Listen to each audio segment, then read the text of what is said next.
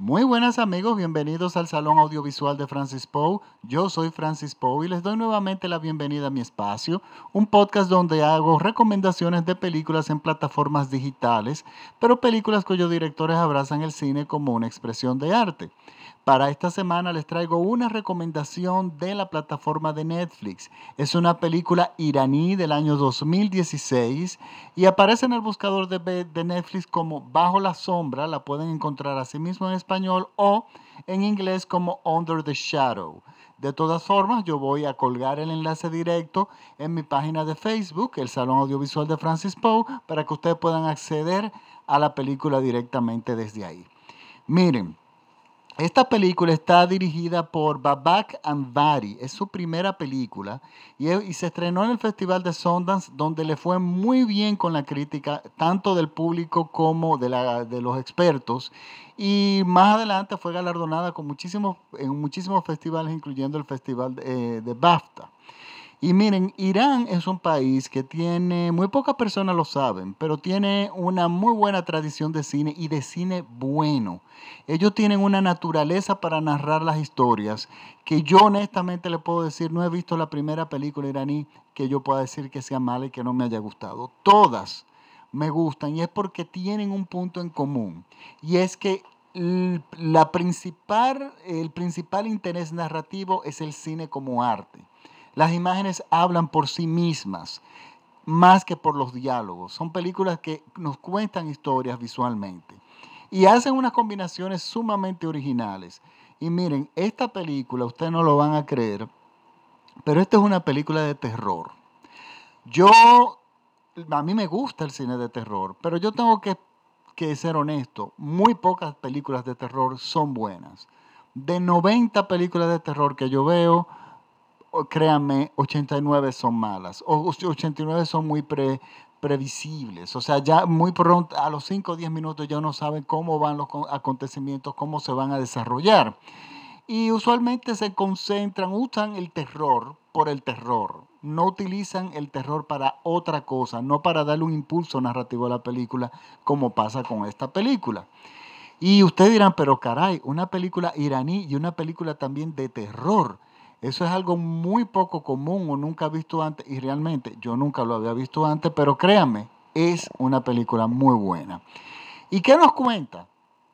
Nuestra protagonista, que está eh, protagonizada, interpretada por la actriz Narges Rashidi, que tengo que darle el crédito porque ella está extraordinaria en su papel, es una mujer, una ama de casa, eh, muy inteligente, que está casada con un doctor, que tiene una niña. Ella también fue estudiante de medicina, pero también ella era una mujer, una activista política dentro de la universidad.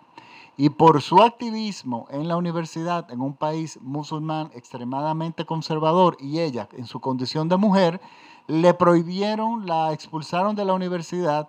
Y ella, cuando trató años después de volver a la universidad, le dijeron, olvídese de eso. Usted está marcada por ese episodio de su vida por ser activista, simplemente por ella tratar de ejercer sus derechos de, ser humano. Y estamos frente a una mujer que es una mujer muy inteligente, muy moderna, con ganas de superarse, con ganas de ser alguien en la vida aparte de estar en la sombra de su marido, que tiene un matrimonio feliz, porque el marido es un hombre, es un doctor, pero es un hombre inteligente, es un hombre leído, comprensivo, es una, una persona que la comprende muy bien, y trata de ayudarla dentro de sus, eh, dentro de sus posibilidades y de darle todo el apoyo posible.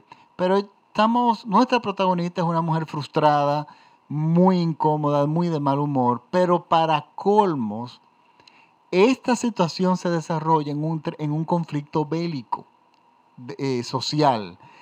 Irán e Irak están en guerra, porque estamos hablando a principios de los 80, de la, eh, una guerra que eh, hubo en estos, entre estos dos países, entre, el, año 80 y el 88, donde, bueno, como en todas las guerras, hubieron muchísimos muertos, y resulta que ella está del lado de Irán. ¿Y qué pasa? Eh, llaman al esposo al frente de batalla para, como médico. Y ella se ve entonces para colmo sola en un conflicto social bélico, o sea, de guerra, aparte del que ella ya sentía de la agresión social hacia ella como mujer. Y ella se ve entonces sola con su hija que tiene que quedarse sola en esa casa. Ellos son clase media, viven bastante bien, el dinero no era algo que iba a ser un problema. El esposo insiste en que ella se vaya a casa de los padres de él por cuestiones de seguridad. Pero entendemos que una mujer con, con incómoda, con frustrada, una mujer que es libre, que es una mujer que hace ejercicios también, que se mantiene muy bien físicamente, ni iba a traerle problema estando en la casa de los padres de él. Ella no estaba dispuesta a soportar eso y ella se niega a irse. Pero el conflicto bélico social está ahí. Y resulta que ahí es donde inicia nuestra película, cuando ella se enfrenta sola al conflicto social y que además todos los vecinos poco a poco se, van, eh, se van yendo a lugares para ponerse a salvo y ella prácticamente se queda sola en el edificio, entonces ahí donde arranca la, eh, comienza la parte de terror de la película. Señores, y es una película que nos lleva a los, al borde del asiento. Y ustedes dirán, pero todo lo que Francis me acaba de contar ahora corresponde a un drama. Y es que la película no deja de ser un drama a pesar de que es una película de terror. La película tiene dos, lecturas. La van a amar los amantes del cine de terror y que tampoco van, van buscan mucha profundidad en, en, los orígenes del terror y en las situaciones, sino que les gusta el terror por el terror. Pero aquellos amantes del cine que buscan algo más que simplemente el terror lo van a encontrar. Porque esta película no se llama Bajo la sombra de forma gratuita. El terror en esta película, y eso se lo puedo decir, se convierte en una expresión de lo que ella internamente está sintiendo. Hay una cantidad de detalles que ustedes van a ver que se aplican socialmente a una mujer en esa sociedad, en una sociedad musulmana. Le voy a decir detalles. El hecho cuando lo vean para que se recuerden. Y no le estoy contando la película, son detalles que ustedes van a ver que, luego entonces van a, le va a hacer sentido con lo que le voy a decir. La muñeca, ella se niega a abandonar la casa hasta que la muñeca de su hija aparezca. Pero es el secuestro también que vemos en muchísimos casos de cuando una mujer trata de liberarse, le secuestran los hijos. Entonces ella no se va de la casa ni se va del hogar porque por el hecho de mantener a sus hijos cerca. También vemos una secuencia donde ella, su, su cassette de aeróbicos, un video de, de aeróbicos de Jane Fonda, aparece destruido. Y ella no se sabe quién fue que lo destruyó.